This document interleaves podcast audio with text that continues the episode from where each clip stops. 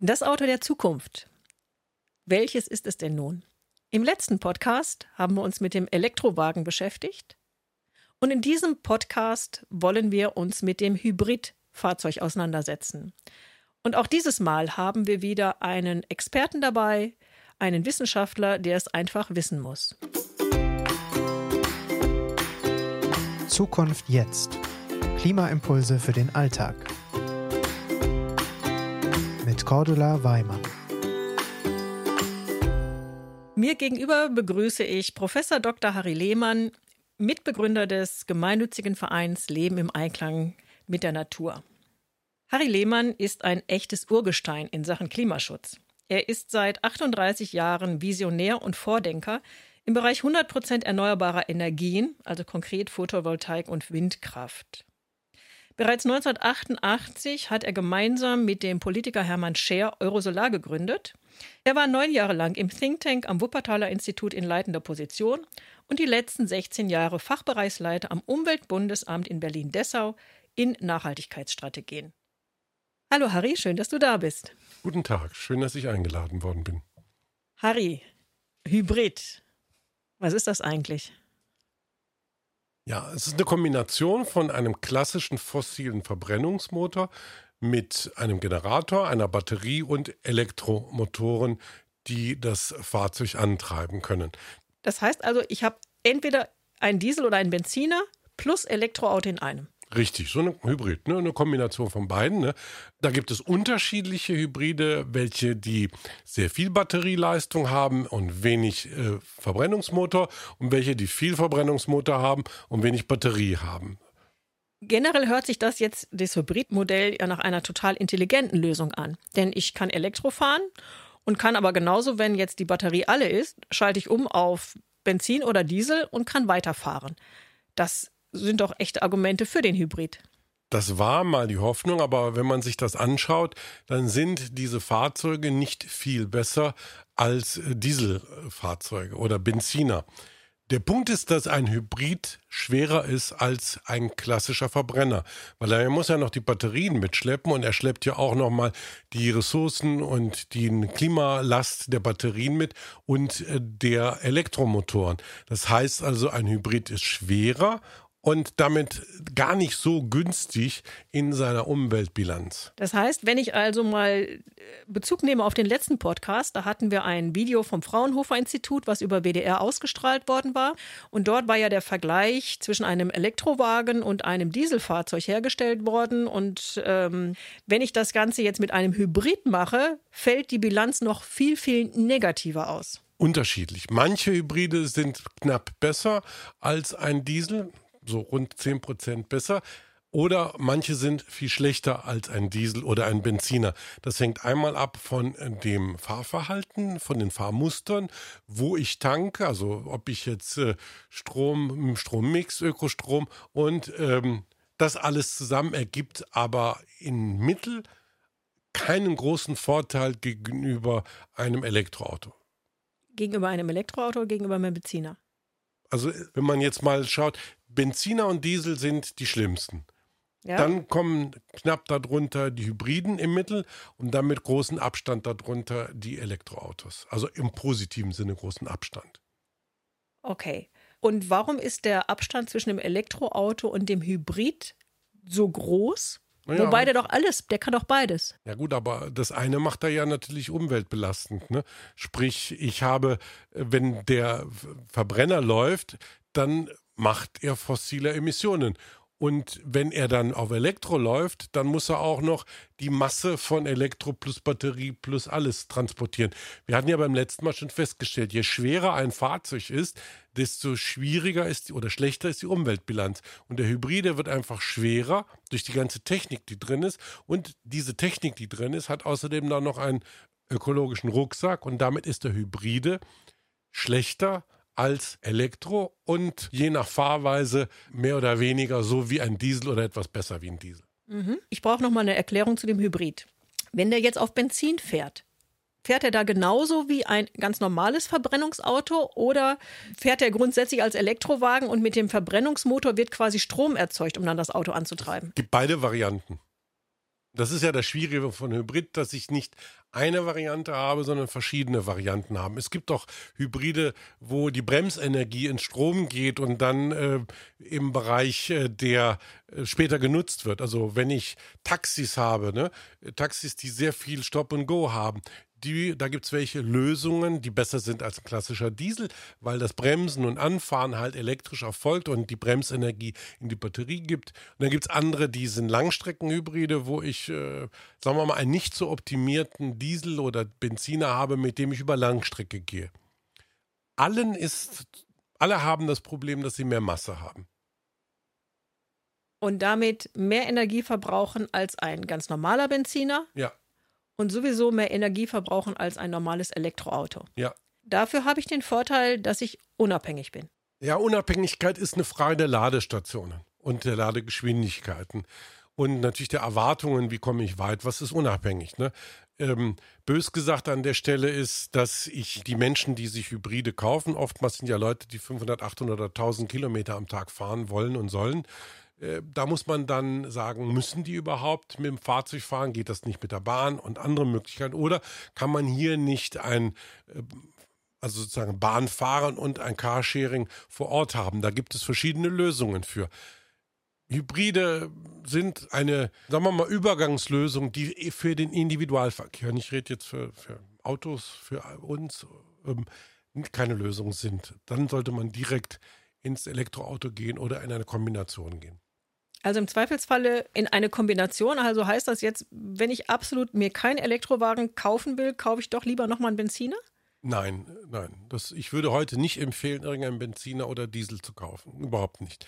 Ich persönlich sehe in den Hybriden keine Lösung weil ich Ressourcen verbrenne, weil ich Energie verbrauche, weil sie nicht viel besser sind als ein Diesel, wenn sie gut sind. Sie sind schlechter als manche Diesel, wenn sie schlecht sind. So, aber die Bandbreite ist äh, relativ groß zwischen äh, nur ein bisschen besser als Diesel und, und viel schlechter als Diesel. Also da gibt es ja auch Tests, die zeigen, dass ein Hybrider auf der Autobahn einfach große Umweltsau ist. Ne?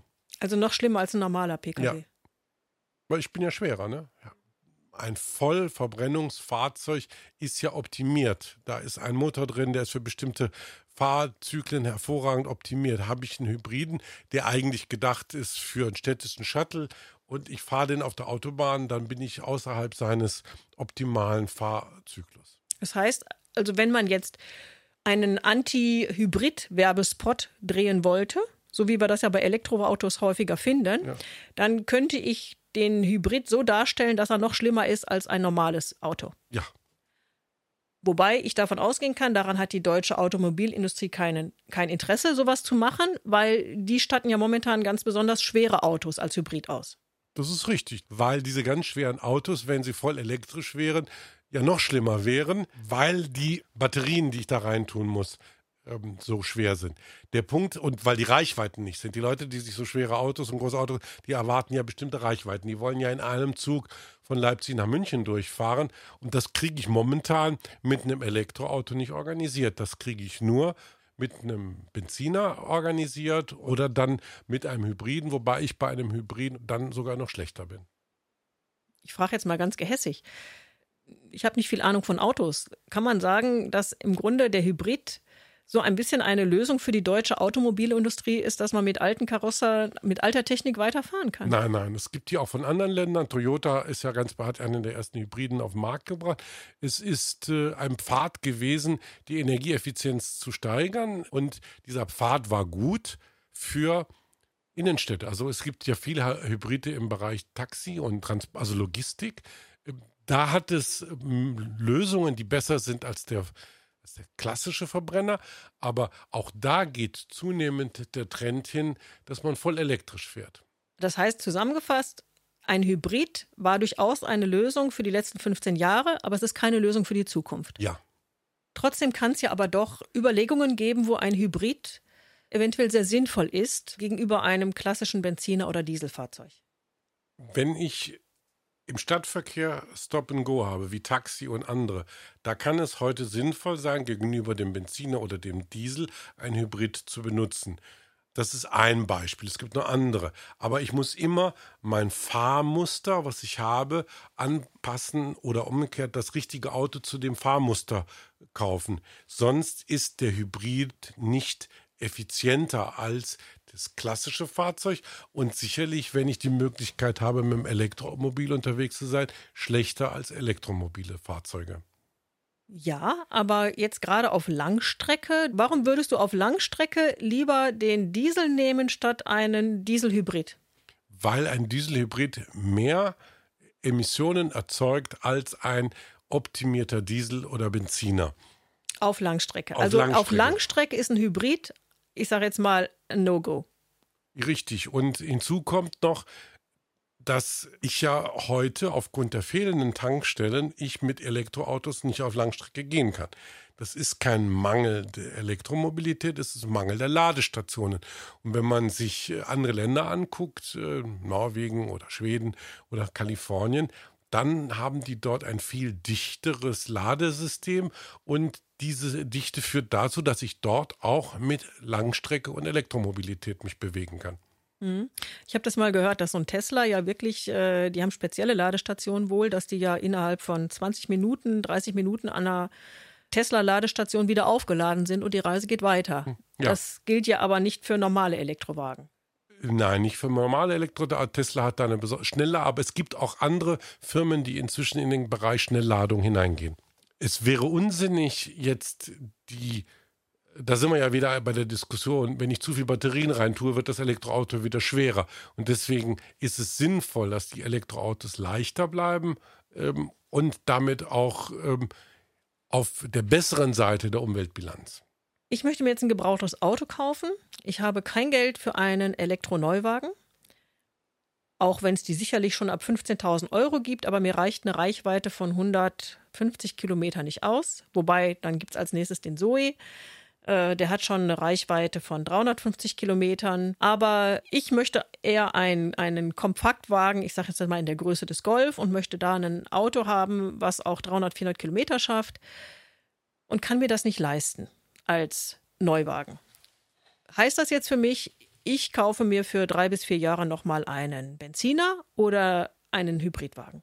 Und dann schaue ich weiter. Ich würde einen Benziner oder einen Diesel kaufen und dann weiterschauen. ne? Aber das ist auch wieder hier, muss man fragen, was ist das Muster, was ich habe? Wenn ich einmal im Monat eine Langstrecke mache, ne, was ja bei einigen ist, da ist die Frage zu stellen, auch kostenmäßig, ob es nicht besser ist, mit dem Zug zu fahren und dann vor Ort ein Taxi zu nehmen oder was anderes. Ähm, habe ich jeden Tag Pendelverkehr, dann muss die Frage wieder anders beantwortet werden. Und deswegen würde ich jetzt nicht sagen, kauf unbedingt das eine, sondern denk erstmal nach, wie du deine Mobilität anders organisieren kannst.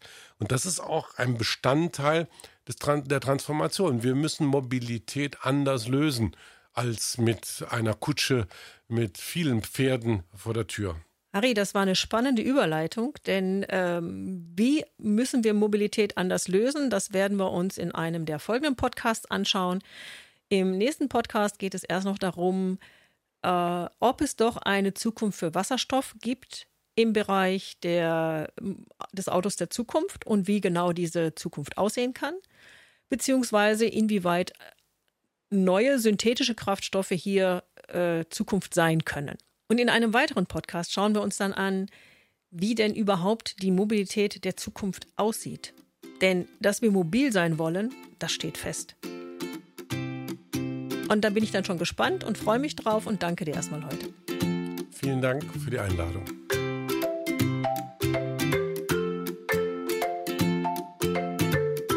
Zukunft jetzt ist eine Gemeinschaftsproduktion der Omas for Future und der Employees for Future in Zusammenarbeit mit Projector. Weitere Informationen, wie du uns unterstützen kannst, findest du in den Show Notes.